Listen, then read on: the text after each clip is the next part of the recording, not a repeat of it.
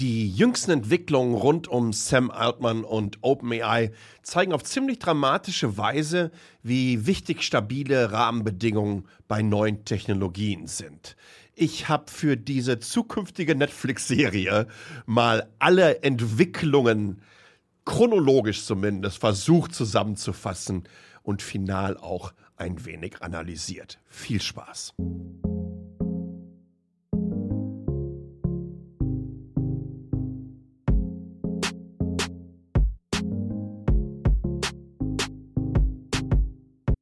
Willkommen. Meine Güte, was, was war da denn los? Halleluja. Sam Altman und OpenAI haben mal richtig einen rausgehauen. Aber nicht nur er, sondern auch diverse andere Player. Und einer dieser Player ist nicht die Itemis AG aus Lünen, die auch in dieser Ausgabe wieder mein Sponsor ist. Also wenn ihr Interesse daran habt, die Zukunft des Netzes der Mobilität, aber natürlich auch von Artificial Intelligence mitzugestalten. Also unser Thema, das wir heute hier haben. Dann schaut doch mal direkt auf www.metacheles.de nach, beziehungsweise sucht nach der Itemis AG aus Lünen. Da gibt es eine ganze Menge offener Stellen. Und wie ich es auch immer sage, t.ly slash hallo, t.ly slash hallo, da könnt ihr Feedback geben. Und äh, das spiele ich euch zum Ende dieser Folge entsprechend ein. Zurück zu OpenAI und Sam Altman. Kleiner Disclaimer am Anfang. Ich zahle für ChatGPT Plus und ich bin da verdammt happy mit. Die Bilder, die ihr auf äh, www.metacheles seht, die habe ich zum größten Teil mit Doll-E gemacht. Ich habe mir jetzt mittlerweile in der neuesten Variante auch so einen kleinen Minibot gebaut, äh, wo ich dann einfach noch eingebe, das ist das Thema meines Podcasts, dann gibt er mir drei oder vier verschiedene Perspektiven darauf und dann mache ich so ein bisschen Feintuning Haus, nachher noch in Canvas rein und dann sieht das so aus, wie es jetzt halt aussieht. Ich bin ein Riesenfan davon aber auch entsprechend kritisch eingestellt. Ähm, vorletzte Woche saß ich auf einem Panel des Bundesverbandes der Digitalwirtschaft in Deutschland, unter anderem mit einem Abgeordneten aus dem EU-Parlament und einer Vertreterin von Google. Und da haben wir uns zum Beispiel über Limitierung und Regulierung von AI unterhalten. Und bei all dieser Faszination, die ich für neue Technologien habe, und ich, ich glaube, das wisst ihr inzwischen, ähm, ich schaue da nun mal auch sehr, sehr kritisch drauf. Und gerade mit diesen Transformern, mit diesen Large Language Modellen, mit Generative AI, glaube ich, dass wir an einem Punkt angelangt sind, wo wir die berühmte Pandora nicht mehr in die Büchse bekommen, sondern wir uns wirklich überlegen müssen, wie geht das weiter? Und wie es der Zufall so will, sind diese dramatischen Ereignisse rund um OpenAI eigentlich das beste Beispiel dafür, was passiert. Woher kommen diese Companies? Mit welchem Purpose gehen sie an den Start? Und wo sind sie mittlerweile? Und äh, ich bleibe dabei. Ich habe sowas noch nie erlebt. Ich habe generell sowas noch nie erlebt. Ich habe noch nie erlebt, dass eine neue Technologie so in den Markt geknallt ist. Und obwohl ich Expertensysteme seit Mitte der 80er Jahre kenne, konnte ich mir nicht ansatzweise vorstellen, wie die Entwicklungsgeschwindigkeit auf uns zuballert. Ich konnte mir nicht ansatzweise vorstellen, dass wir mittlerweile in einem Wettbewerb, in einem globalen, um Computing Power sind. Denn letztendlich geht es dann darum, wenn du deine zukünftigen Modelle damit trainieren möchtest. Hast du mehr Performance am Start, wird das schneller funktionieren. Und jetzt halt dieses OpenAI-Drama.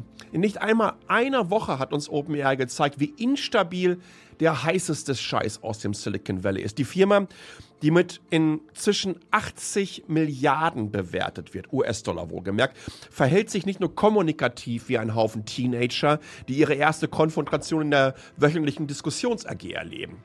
Chronologie, und Analyse der Ereignisse, so habe ich das zumindest bei mir im Text aufgemacht. Ähm, was war da bitte schön los? Also, äh, was rauchen die da? Gut, jetzt äh, OpenAI ist in San Francisco im Mission District und man hatte generell schon immer so ein, eine etwas lockerere und offenere Einstellung gegenüber ja durchaus bewusstseinserweiternden Substanzen, aber äh, so wirklich lasst uns mal so ein bisschen zurückspulen und ähm, ich erkläre euch noch mal ganz genau, was passiert ist. Ich nehme diese Folge am 26. November 2023 auf. Am 17. November, also gerade mal vor neun Tagen, OpenAI-Gründer und bis dato CEO Sam Altman soll in einem Google Meet Call kommen. Und erfährt dort mehr oder weniger zwischen Tagesschau und Wetterkarte, dass er gefeuert wird. Mehr noch, sein Mitgründer Greg Brockman wird parallel dazu auch noch aus dem Vorstand entfernt. Ups. Bis zu diesem Zeitpunkt bestand der Vorstand aus den OpenAI-Gründern Sam Altman, Greg Brockman, Ilya Sutskever und drei unabhängigen, in Anführungsstrichen, Mitgliedern. Adam D'Angelo, das war ein ganz, ganz früher Facebook-Investor und ist der CEO von Crower ähm, Tasha McCauley und Helen Toner. Zuvor waren übrigens, für die, die es noch nicht wussten, auch Elon Musk, Great Hoffman und Shivan Sillis aus dem Vorstand ausgeschieden, beziehungsweise die war mal da. Musk haut ja diesen Grog-Quatsch raus gerade. Aber letztendlich haben wir jetzt hier innerhalb dieses Vorstands somit so eine Pattsituation zwischen den Gründern, also die, die diese Company überhaupt erst auf die Straße gebracht haben, und ja, nicht leitenden Mitgliedern, die so ein bisschen von extern drauf gucken. Zur gleichen Zeit, also nach diesem ähm, Google Meet Call, wurden Investoren, äh, Mitarbeiterinnen und Partner wie Microsoft informiert. Und ja, selbstverständlich ging die Nummer dann damit auch direkt an die Öffentlichkeit und das mit einer Erklärung, äh, die alles andere als glücklich war, würde ich sagen. Mangelnde Transparenz oder ähm, wie ich es nennen würde, Schnellbinder für die Gerüchteküche. Das ist, eine absolute PR-Katastrophe. Ja, also das absolute mega hyper düper hast du nicht gesehen Unicorn feuert seinen charismatischen visionären Gründer, die man auch kontinuierlich vorgeschoben hat und übrigens der ja mal anderthalb Wochen zuvor auf dem OpenAI Developers Day Zahlen rausgehauen hat, die alle anderen Startups in der Vergangenheit einfach ja ziemlich blass aussehen lassen. Und jetzt erzählt man irgendwie so eine Geschichte, ja, den schmeißen wir jetzt mal eben schön raus. Äh, äh, der Mitgründer, der geht auch aus dem Vorstand raus und äh, es war mangelnde Transparenz. Da könnt ihr euch natürlich vorstellen, was insbesondere auf so einer Fake News Schleuder wie Twitter abgegangen ist. Weiter im Text, 18. November. Während Belegschaft und die Öffentlichkeit weiterhin nicht wissen, was denn da für eine Abrissbirne auf sie zuschwingt, kündigt Sam Altman umgehend an, ein neues Startup auf die Beine zu stellen. Der schnelle Schuss aus der Hüfte trifft nicht nur Mitgründer Greg Brockman, sondern auch diverse Führungskräfte.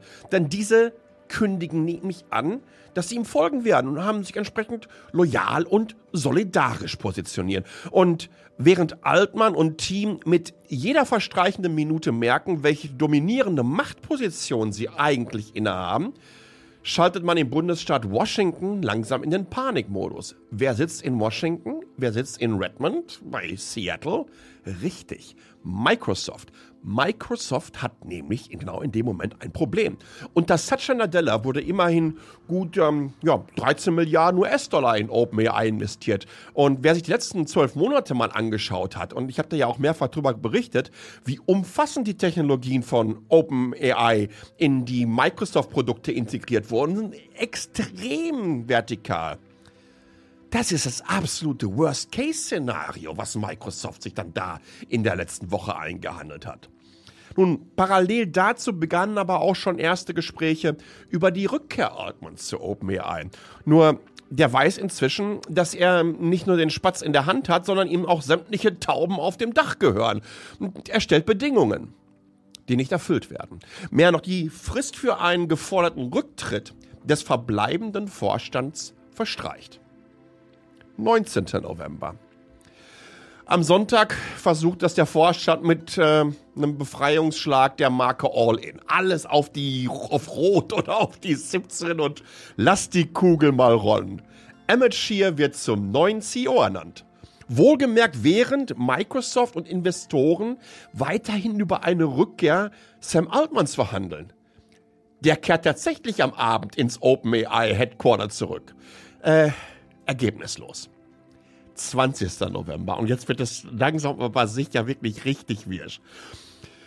Wenn du wirklich denkst, das, das geht jetzt in Richtung Drehbuch hier, die ganze Geschichte, ähm, dann haut Microsoft CEO Satya Nadella einen Tweet raus am 20. November um äh, kurz vor 4 Uhr nachmittags. Uh, and we are extremely, also es nur ein Auszug jetzt, and we are extremely excited to share the news that Sam Altman and Greg Brockman, together with colleagues, will be joining Microsoft to lead a new advanced AI research team. Nun, was macht so etwas an den Märkten? Befragen wir doch mal die, Bemer die Märkte.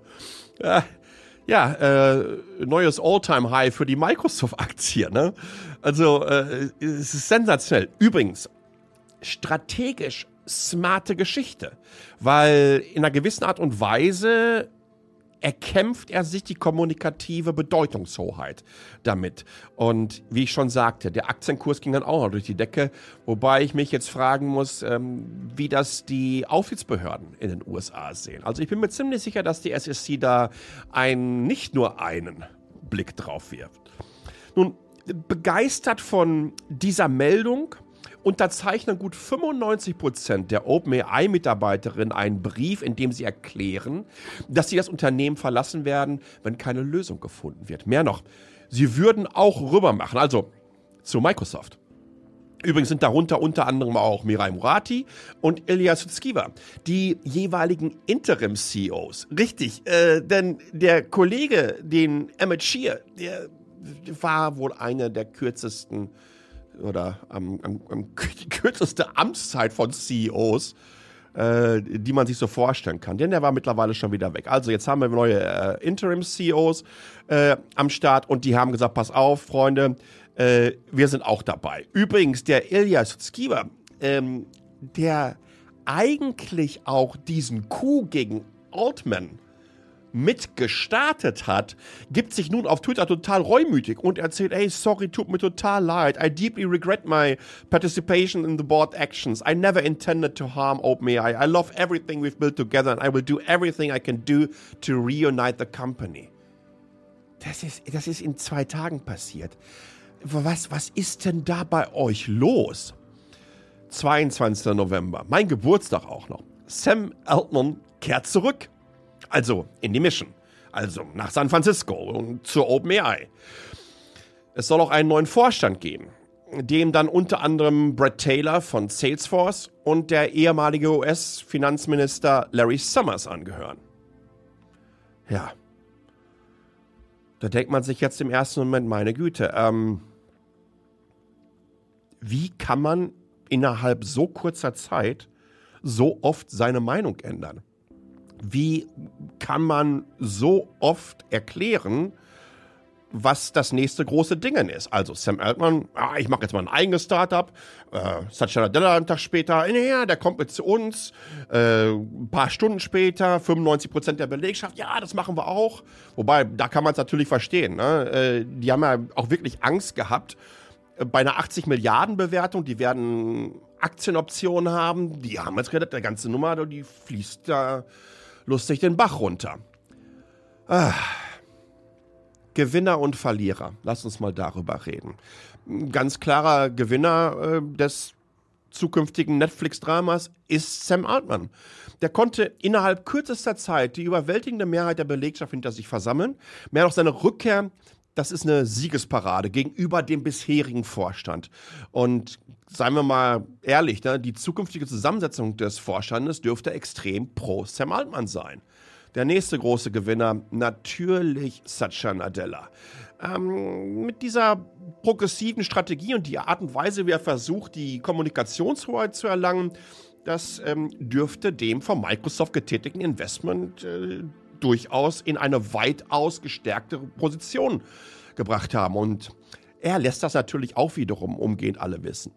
Uh, one thing I'll be very, very clear about is we are never going to back into a situation where we get surprised like this ever again. If we go back to operating like on Friday, we will make sure we are very, very clear that the governance gets fixed in a way that we really have more certainty and uh, guarantee that we don't have any surprises. Surety heißt es natürlich. Also auch da klare Macht. Freunde, mit uns nicht nochmal. Und wer zählt jetzt zu den Verlierern? Wir. Wir alle. Die Stimmen der Vorsicht, die Mahnerinnen bezüglich einer gedrosselten Weiterentwicklung der Technologien, all die Menschen, die sich für Transparenz und Regeln einsetzen, die wurden nicht nur zur Seite gedrängt, die sind zum Teil wirklich weg vom Fenster. Aber äh, wovor haben wir denn überhaupt alle Angst? Schon mal was vom Project Q gehört? Alleine wenn etwas, also Q-Sternchen wohlgemerkt, ähm, alleine wenn etwas mit Q anfängt, also bei aller Liebe, da, da sträubten sich alle Nackenhaare bei mir. Das große Ziel von OpenAI war und ist die Entwicklung einer AGI, also einer allgemeinen künstlichen Intelligenz. Erst diesen Monat sagte Altman in einem Interview, dass GPT-5, das große Sprachmodell der nächsten Generation des KI-Labors, eine Form der Superintelligenz sein könnte. Superintelligenz? Nun, äh, schlauer als alle Menschen. Also alle. Vielleicht zusammen sogar. Schlauer als der schlauste Mensch. Das wäre ja schon, zumindest schon mal ein Anfang. Ähm, es kam ein entsprechender Bericht von Reuters raus und ähm, zufolge dessen äh, war ein neuer Durchbruch unter Leitung des OpenAI-Chefwissenschaftlers, da ist er wieder, Elias Sutskiva, dem Unternehmen die Nutzung synthetischer Daten, um Probleme zu lösen, die die bisherige KI äh, oder AI, meine Güte, ich switche immer zwischen KI und AI hin und her, das ist auch ein bisschen nervig, diese so nicht kannte. Intern nannte man diese neue Art des Trainings und der Arbeit mit künstlicher Intelligenz Project Q Sternchen. Und es wurde dem Vorstand, und das ist das Spannende daran, erstmals kurz vor der Entlassung Altmans vorgestellt. Wie gesagt, alles mutmaßlich. Ne? Ich habe da nicht als Mäuske neben dran gesessen. Von all dem, was man bisher weiß, kann man davon aus, äh, kann davon ausgegangen werden, dass Q-Sternchen die Fähigkeit der AI zur Lösung mathematischer Probleme verbessern wird. Zuvor tatsächlich ein Grenzbereich in der generativen AI-Entwicklung. Nun, jetzt, jetzt mag man sich fragen, meine Güte, äh, äh, hallo, mathematische Probleme, was soll das denn? Und äh, man muss verstehen, wie diese Modelle funktionieren. Und wenn ihr euch die ersten Tests äh, vom letzten Jahr von ChatGPT oder aber auch vom BART und was Microsoft dann vorgestellt hat und so weiter euch anschaut, dann kennt ihr alle das Phänomen des Halluzinierens. Deswegen Mathematik oder mehr oder weniger nichts als die Wahrheit. Denn während aktuelle Modelle richtig gut darin sind, Texte und Bilder zu produzieren, tun sie sich richtig schwer damit, richtig zu liegen. Genau, das hört sich erstmal gut an, das sieht auch cool aus. Aber ab und zu hat die Hand dann einfach mal sieben oder drei Finger anstatt fünf. Was natürlich auch passieren kann, wenn du irgendwie, weiß ich nicht, im Sägewerk arbeitest oder so. Richtig problematisch wird es für so eine AI, wenn es nur eine mögliche Antwort gibt. AGIs müssten Probleme nicht nur lernen, sondern auch verstehen können. Und genau dafür ist ein tiefes Verständnis der Mathematik erforderlich. Das, so berichtet Reuters, sei um ein Team von OpenAI gelungen. Laut dem Reuters-Bericht warnten mehrere Forscher in einem Brief an den Vorstand vor der Entdeckung und der Tatsache, dass sie die Menschheit bedrohen könnte. Darunter machen die es jetzt nicht mehr. Die Menschheit bedrohen könnte, wenn sie nicht kontrolliert wird. Die Verfasser dieses Briefes blieben übrigens anonym, aber es wird vermutet, dass dies den Forschern veranlasst hat, dann letztendlich gegen Altman vorzugehen. Andere Bedenken in dem Brief an den Vorstand bezogen sich auf die Geschwindigkeit, mit der OpenAI Fortschritte kommerzialisierte, bevor man sich überhaupt der gesellschaftlichen Auswirkungen bewusst war und ist. Genau aus diesem Grunde regten die Forscherinnen an, eine Bestandsaufnahme der aktuellen Entwicklung vorzunehmen und die Bemühungen, mit den jetzigen Tools Geld zu verdienen, zu pausieren. Fazit. Die OpenAI Falken sind da. Und die schaffen ein OpenAI, was in der Form so weit weg ist von der ursprünglichen Mission, wie man nur sein könnte. Denn letztendlich hat das ja auch der Name schon mit drin. Sollte ja irgendwann mal Open sein. Wir müssen begreifen, dass Large Language Modelle, GPTs, Transformer, Generative AIs die verändern alles. Und eine transparente Debatte über diese Auswirkungen ist von entscheidender Bedeutung. Was wir in den letzten Tagen erlebt haben, das war tatsächlich ein Kampf um den Kern, die Strategie und vielmehr auch die Philosophie des Unternehmens. Als OpenAI nämlich 2015 startete, wollte man noch AI auf Open Source Basis entwickeln. Open und transparent ist bei dieser Firma inzwischen gar nichts mehr. Überhaupt nichts mehr.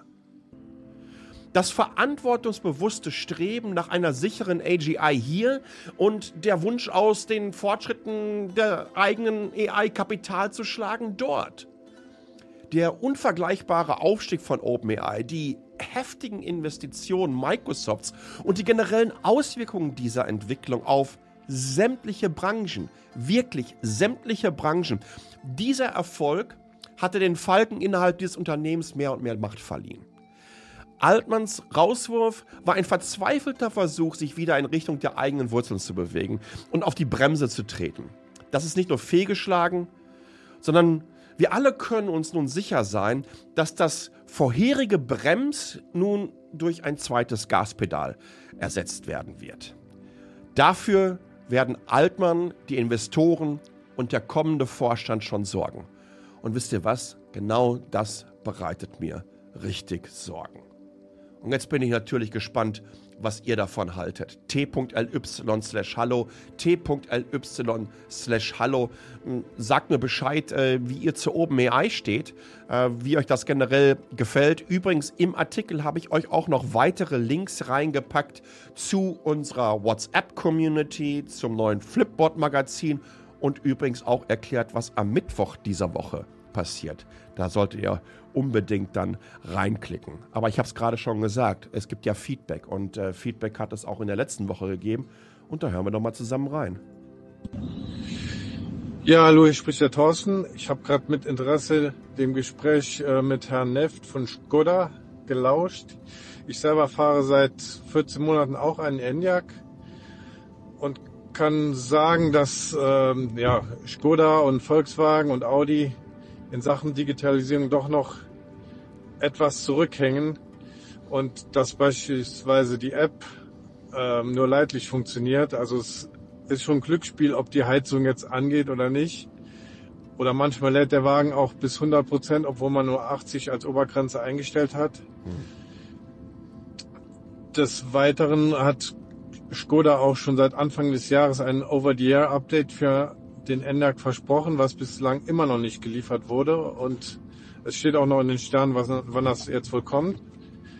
Es gibt jetzt auch ein neues Modelljahr, das wohl auch einen anderen Softwarestand aufweisen wird als die bestehenden Modelle und diese werden jetzt auch kein Update auf diese neue Version erhalten. Also alles in allem kann man nur sagen, dass es noch einiges zu tun gibt in puncto Digitalisierung. Und ja, der asiatische Markt schläft nicht und da müssen sich die etablierten Hersteller doch sehr ins Zeug legen. Ansonsten bin ich aber sehr zufrieden mit meinem Wagen und werde auch in Zukunft elektrisch fahren. Ja, vielen, vielen Dank fürs Feedback, ähm, Thorsten. Du, sehe ich hundertprozentig genauso. Ähm, ich gehe so weit, dass ich mit dem aktuellen Stand mit ganz, ganz, ganz wenigen Ausnahmen, und auch das habe ich mal in einer Ausgabe von Metacheles angesprochen, ähm, der deutschen Automobilindustrie bezüglich ähm, Frontend-Entwicklung, die Art und Weise, wie Menüführung, Strukturen, Usability ähm, in den In-Car Entertainment, Infotainment-System und so weiter abgebildet wird, ein sehr ernüchterndes Zeugnis ausstellen muss. Das ist so, ich bin mir aber ziemlich sicher, dass wir zum Mitte dieses Jahrzehnts da wirklich einen riesengroßen ähm, Schub sehen werden. Hallo Sascha, hier Andreas. Das ist ein klassischer Tacheles-Podcast heute und ich habe mich köstlich amüsiert über Grog und über die Unzulänglichkeiten, die du aufgedeckt hast äh, mit äh, Elon Musk und mach weiter so. Äh, das passt jede Woche so. Danke, tschüss. Ja, vielen, vielen Dank. Äh, tatsächlich war das mal wieder so ein richtig knackiger Rent. Ich hatte schon lange äh, auf den Fingerspitzen im Kontext des Elon Musk. Aber da hat er mir natürlich eine Steilvorlage gegeben. Und das musste einfach raus. Und dieses Grog-Dingen, also meine Güte. Ah ja, hüllen wir inzwischen den Mantel des Schweigens drüber. Zumindest hoffentlich für die nächsten Wochen und Monate. Ich, ich möchte nicht, dass jede fünfte, sechste Ausgabe eine Elon Musk-Ausgabe wird. Aber der bietet einfach so viele Steilvorlagen. Ihr Lieben, in diesem Sinne, äh, ich mache den Deckel jetzt hier drauf. t.ly slash hallo, t.ly slash hallo. Und falls ihr über Apple oder Spotify oder so zuhört, würde ich mich freuen, wenn ihr eine Bewertung da lasst. Und falls ihr euch das Video anschaut auf YouTube, natürlich ganz genauso mit einem Daumen hoch und packt mir entsprechend euer Feedback runter in die Kommentare. Und ansonsten bleibt mir nur zu sagen, ähm, vielen Dank fürs Zuhören, bleibt gesund, bis zum nächsten Mal und ciao.